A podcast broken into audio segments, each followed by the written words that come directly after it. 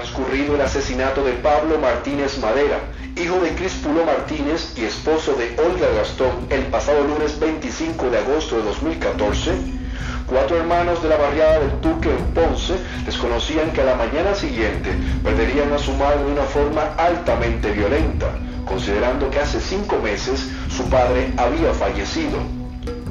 Y fue precisamente en la mañana del martes 26 de agosto que la policía dio con el sospechoso del asesinato del envejeciente, un veterano de la guerra de Afganistán identificado como Orlando Rivera González, hombre al que también la policía vinculó con la muerte de Pablo Martínez, el esposo de Olga Gastón.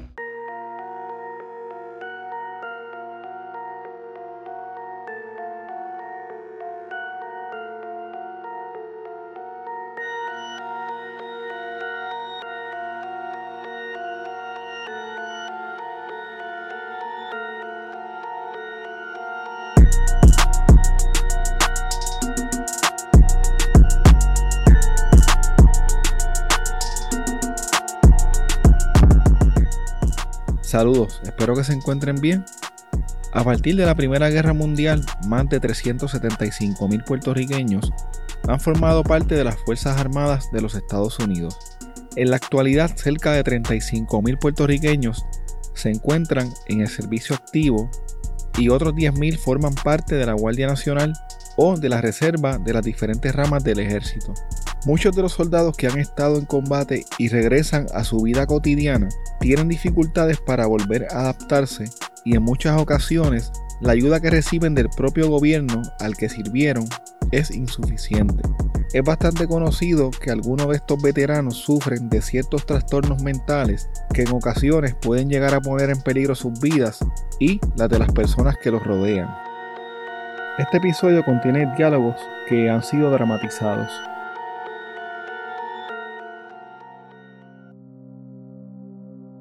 Uno de los trastornos más comunes entre los veteranos que han estado en combate es el trastorno de estrés postraumático, mejor conocido como PTSD.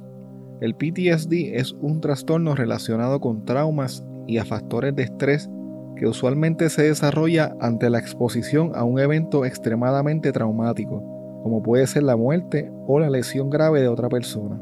Algunos de los síntomas de este trastorno son recuerdos recurrentes, involuntarios e intrusivos de un evento traumático, pesadillas recurrentes sobre algún evento traumático, recuerdos espontáneos o flashbacks en las que la persona afectada siente o actúa como si se estuviese repitiendo el evento traumático en las que incluso se puede perder la noción del tiempo y de la realidad. Malestar psicológico intenso o prolongado cuando la persona afectada se expone a situaciones que se parecen o le recuerdan al evento traumático. En ocasiones, la persona tiene reacciones incluso físicas ante estas situaciones. El deterioro en las relaciones sociales, las funciones laborales u otras áreas importantes del funcionamiento normal de la persona afectada. El caso del que les estaré hablando en el día de hoy toca, entre otras cosas, un tema judicial muy importante, la inimputabilidad de un sujeto que comete un delito. Según el artículo 38 del Código Penal de Puerto Rico del 2012, que estaba vigente a la fecha de los hechos de los que les estaré hablando más adelante, una persona no es imputable por incapacidad mental cuando al momento del suceso el sujeto no tenía la capacidad suficiente para comprender la criminalidad de su acto. En un juicio, la defensa del acusado tiene que demostrar y evidenciar la incapacidad mental de su representado.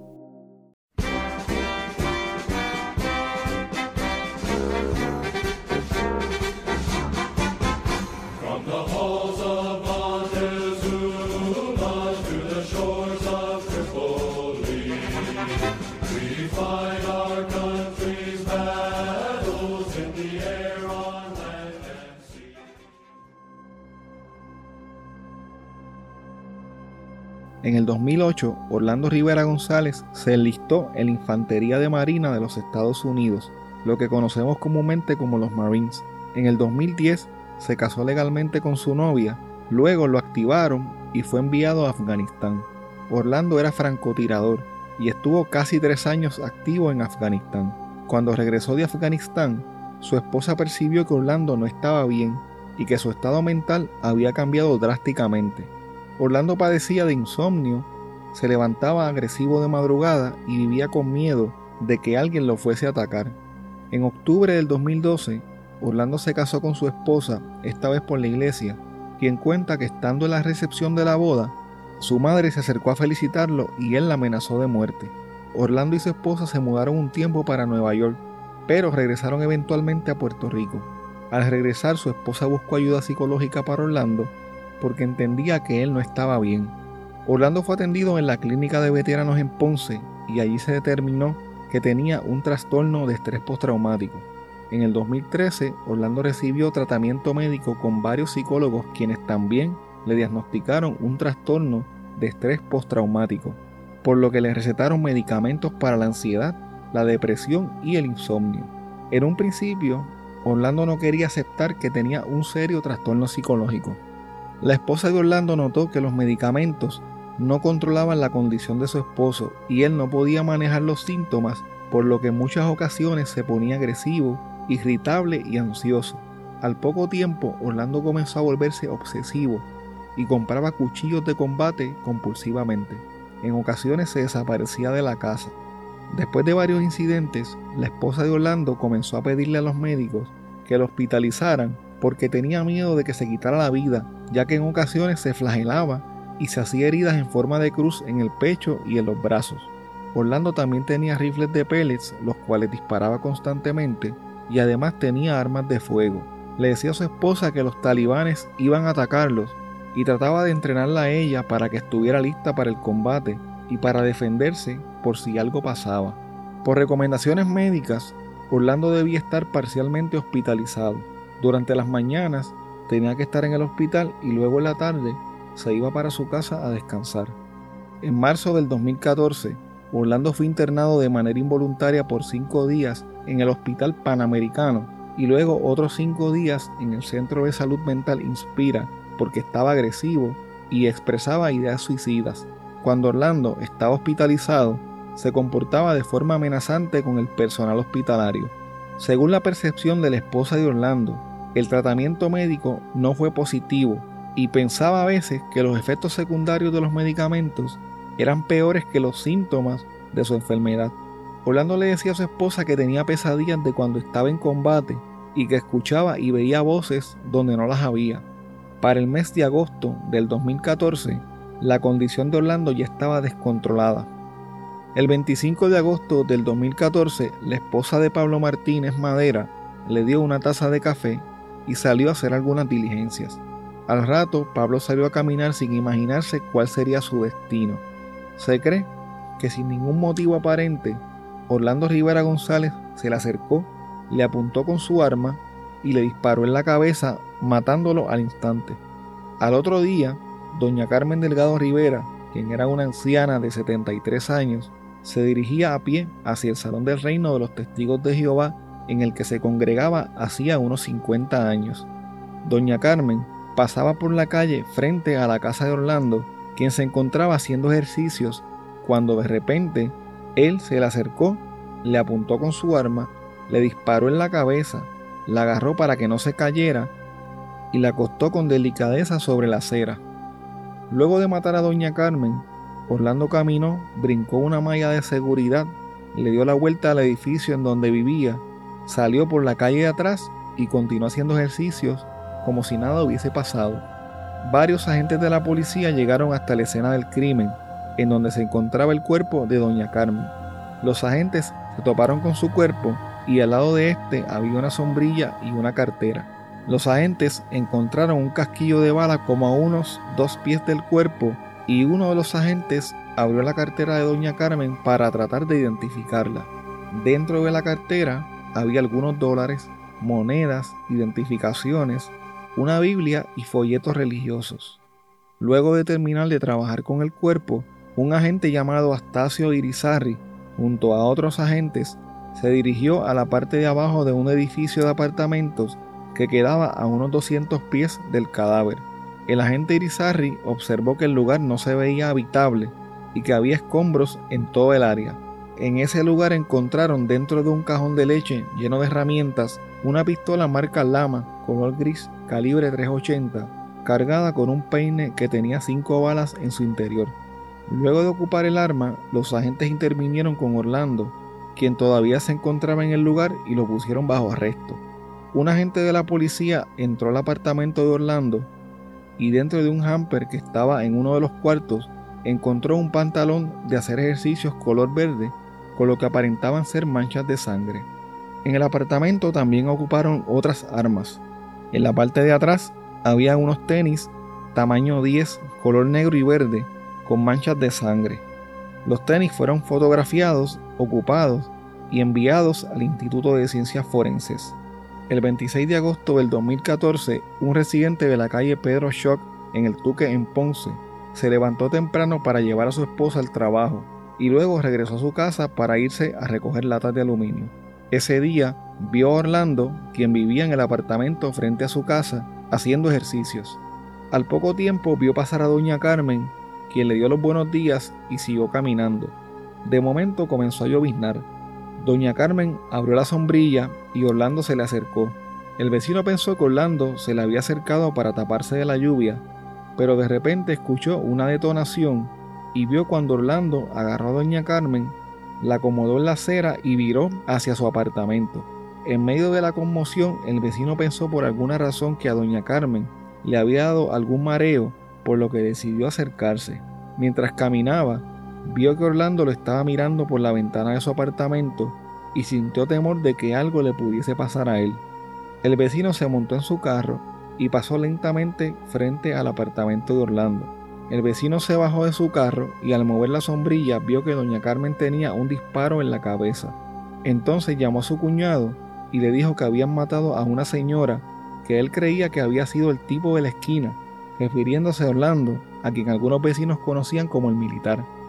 Orlando Rivera González fue arrestado ese mismo día fue acusado de asesinato en primer grado y de una violación a la ley de armas de Puerto Rico. Acto seguido, se determinó causa probable para su arresto y fue referido a la institución Ponce 500 y luego al Hospital de Psiquiatría Correccional. Allí, un doctor le diagnosticó esquizofrenia paranoide. Orlando le dijo al doctor que había visto sombras y siluetas, que los demonios le hablaban y que quería matarse. Varios días más tarde, Orlando fue enviado al Hospital de Psiquiatría Correccional de Bayamón.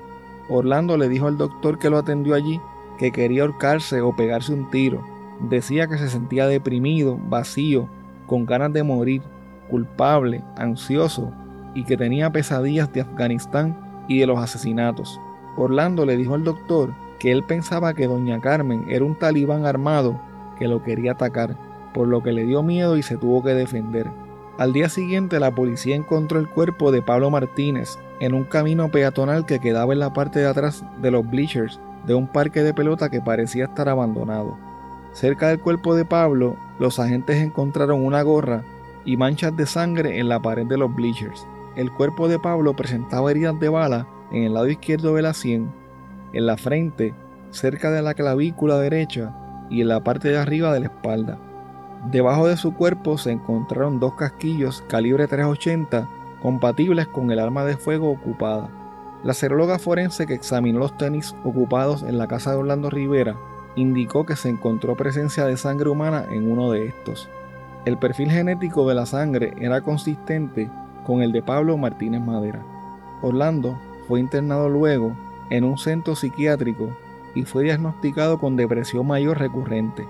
Después fue trasladado a una unidad de vigilancia cercana y vestido con una bata de papel para evitar que se suicidara. Los médicos comenzaron a darle tratamiento intensivo con antidepresivos y antipsicóticos por casi dos meses. El 3 de septiembre del 2014, el Ministerio Público acusó formalmente a Orlando Rivera por el asesinato de Pablo Martínez Madera y por una violación a la ley de armas de Puerto Rico. El 28 de octubre de ese año, el Tribunal de Primera Instancia determinó causa por el asesinato en primer grado de doña Carmen Delgado Rivera y por una violación a la ley de armas de Puerto Rico. En diciembre, también del mismo año, se encontró causa probable por el asesinato en primer grado de Pablo Martínez Madera. El 24 de febrero del 2015, la defensa de Orlando renunció al derecho a juicio por jurado e hizo alegación de no culpable por inimputabilidad. El juez Carlos Delgado Schwartz falló en contra de la defensa, declarando que no se demostró la inimputabilidad de Orlando Rivera. El juez se dirigió al abogado para explicarle la razón de su determinación. El fallo lo acabo de dar y claramente expresé que no estoy abstrayéndome de que ciertamente don Orlando Rivera González tiene algún tipo de condición. Pero el problema no es lo que yo crea, el problema no es lo que cree usted, el problema no es lo que crea el señor fiscal, el problema es de lo que se pruebe. Y la realidad es que no podemos tapar el cielo con las manos. Hay una situación seria en la nación norteamericana con relación a los veteranos. Eso no es un secreto. Eso está clarísimo. En este caso vimos un capítulo minúsculo, por decirlo así, de la problemática en gran escala que hay. Pero el ordenamiento tiene unos requisitos para probar la insanidad mental como efecto de inimputabilidad para eximir a un ciudadano de la responsabilidad penal de sus actos. Y en este caso, no es por falta de esfuerzo, es que no se contaba con dicha prueba que así lo demuestre. El juez encontró a Orlando Rivera González culpable por los cargos de asesinato en primer grado, pero lo exoneró de los cargos de ley de armas. El 9 de noviembre del 2016, Orlando fue sentenciado a cumplir 118 años de cárcel. No conforme con la decisión del juez Salgado, el 8 de diciembre del 2016, la defensa de Orlando Rivera acudió ante el Tribunal de Apelaciones e hizo varios señalamientos de error. Los jueces del Tribunal Apelativo determinaron que toda la prueba presentada durante el juicio daba a entender que al momento de los hechos, Orlando no tenía la capacidad para comprender la criminalidad de sus actos. Como ejemplo de esto, el tribunal señaló que los asesinatos de Pablo Martínez y de Doña Carmen ocurrieron sin ningún motivo racional. Las víctimas no fueron despojadas de sus pertenencias y anterior a los hechos no tenían conexión ni relación alguna con Orlando.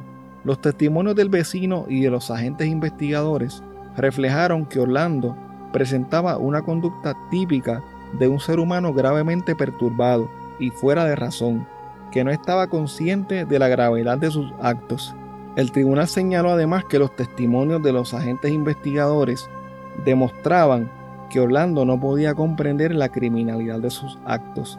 Para sostener este argumento, el tribunal apelativo señaló que luego de los asesinatos, Orlando no se escondió ni hizo ningún esfuerzo para deshacerse de la evidencia que lo incriminaba. Algo que típicamente hace una persona que comprende la gravedad de cometer dos asesinatos a plena luz del día. Como mencioné anteriormente, Orlando dejó su arma junto a unas herramientas cerca de su apartamento. También dejó la ropa de hacer ejercicios y los tenis manchados de sangre que tenía puestos cuando cometió los asesinatos en el apartamento y en ningún momento trató de fugarse. Para finalizar este episodio, quiero leerles la sentencia que dictó el Tribunal de Apelaciones de Puerto Rico en este caso. Basado en todo lo anterior, creemos firmemente que al momento de los hechos, Rivera González actuó como consecuencia de una serie de condiciones mentales que le impidieron comprender la criminalidad del acto o ajustarse al mandato de ley, por lo cual erró manifiestamente el Tribunal de Primera Instancia al concluir lo contrario. Luego de un análisis minucioso de la evidencia, las transcripciones y la literatura relevante, estamos convencidos que como cuestión de derecho, el juez de instancia erró al así actuar. Ciertamente resulta irrazonable concluir que una persona carece de sus facultades mentales meses, semanas e incluso días con anterioridad a los hechos, así como los días posteriores, y no concluir que el día de los hechos era igualmente incapaz. Nuevamente, enfatizamos que el testimonio abundante presentado por ambas partes demuestra claramente que la conducta del acusado es típica de un ser humano gravemente afectado por condiciones mentales que afectan tanto su habilidad para reconocer la gravedad y criminalidad de sus actos como su capacidad para comportarse de acuerdo con el mandato de ley. Determinar lo contrario causaría un fracaso de la justicia y atentaría contra los principios básicos de nuestro derecho penal toda vez que se estaría castigando a una persona que a todas luces resulta ser inimputable por los delitos acusados. Finalmente señalamos que al determinar que el señor Rivera González es inimputable por razón de incapacidad mental, resultaría inoficioso atender a los demás señalamientos de error presentados. Por los fundamentos antes expuestos, se dicta sentencia revocatoria y se absuelve al acusado apelante.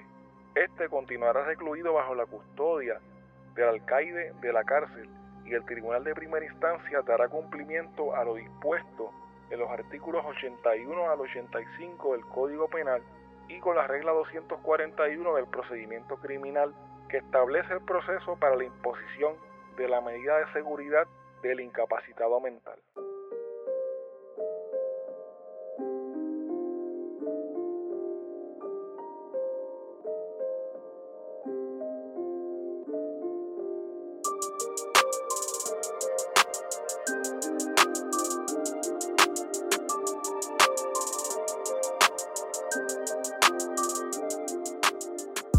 Bueno, hasta aquí el episodio de hoy.